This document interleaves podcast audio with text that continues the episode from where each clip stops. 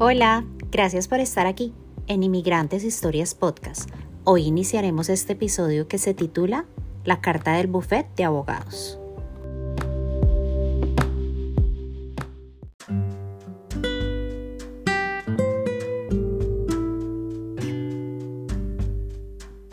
A nuestro buzón llegó la carta del buffet de abogados. Nos emocionamos mucho. Estábamos a la expectativa de cuál sería su contenido.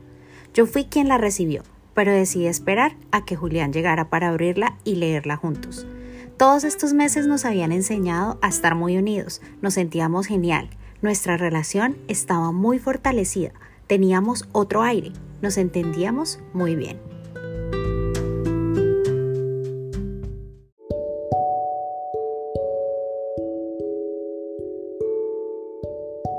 uno se siente muy diferente cuando experimenta paz. Y eso trae mucha confianza, fe, esperanza. La paz está compuesta de ingredientes muy satisfactorios. Estábamos caminando en una nueva etapa de nuestras vidas. Me encontraba pensando todo esto en casa y estaba llena de motivos para agradecerle a Dios. Cuando Julián timbró.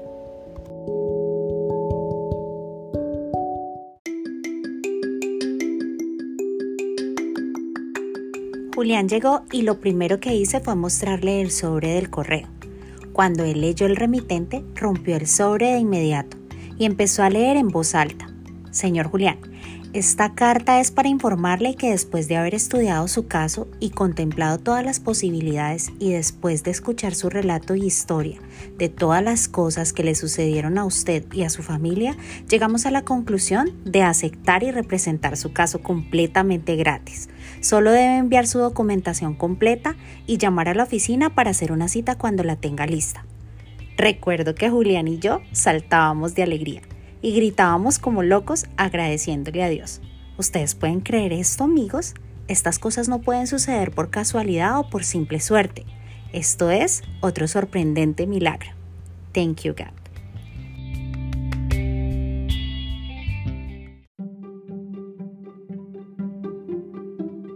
Estábamos muy felices cuando de pronto comenzó a timbrar el teléfono. Era mi tía. Estábamos muy contentos, pero esa llamada nos nublaría un poco la felicidad. Mi tía me dijo que había ido al pueblo a mercar y que la gente le había empezado a decir que unos tipos raros estaban preguntando por si conocían a Julián y a Marcela con apellido y todo. Así que mi tía llamó a mis papás y después a nosotros. El momento había llegado. Ya era hora de reunirnos con nuestros niños.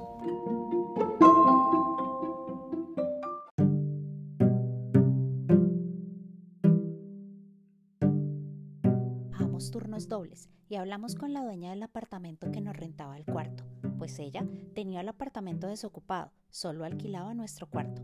Le propusimos si nos rentaba todo el apartamento, porque le contamos que debíamos traer a nuestros hijos. Ella dijo que sí, y pues puso su precio, así que tuvimos que trabajar duro para amoblar y rentar todo el apartamento para la llegada de ellos.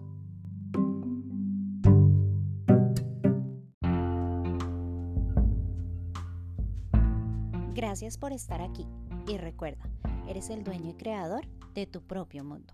Entonces, toma buenas decisiones. Besos. Hasta mañana.